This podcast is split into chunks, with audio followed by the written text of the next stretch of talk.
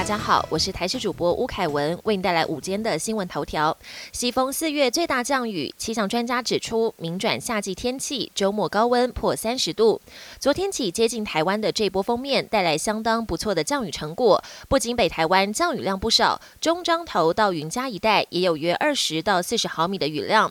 气象专家彭启明表示，这是四月以来最大的一场降雨。不过这波旺盛对流云带预期在中午前东移，各地降雨将逐渐缓和。明天起至周末，各地将回到典型的夏季天气形态，各地中午高温将来到三十度以上。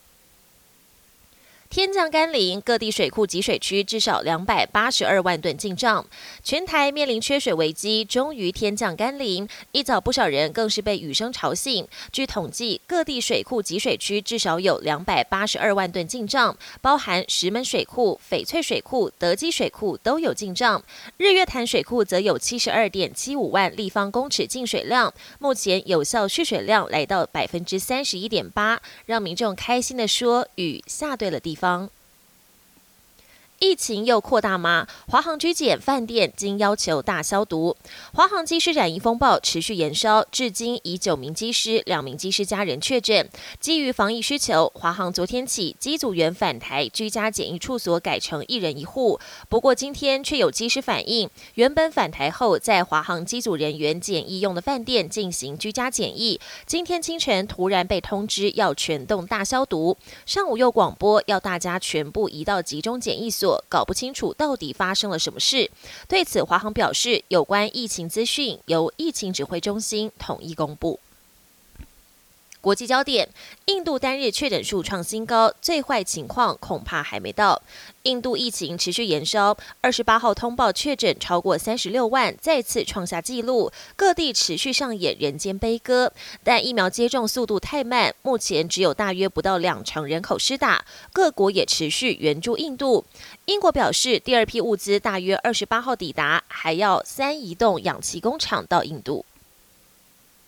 川普律师朱利安尼住家遭联邦干员搜索。美国前总统川普的私人律师朱利安尼涉及乌克兰不法交易，联邦干员在当地时间周三突袭搜索他的住家及办公室。朱利安尼位在纽约曼哈顿的公寓，有大批执法人员出入。朱利安尼的律师也证实，调查人员查扣了他的电脑及手机等电子设备。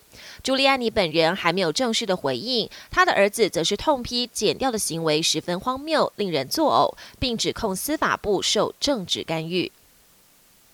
阿波罗十一号太空人柯林斯辞世，享其寿九十岁。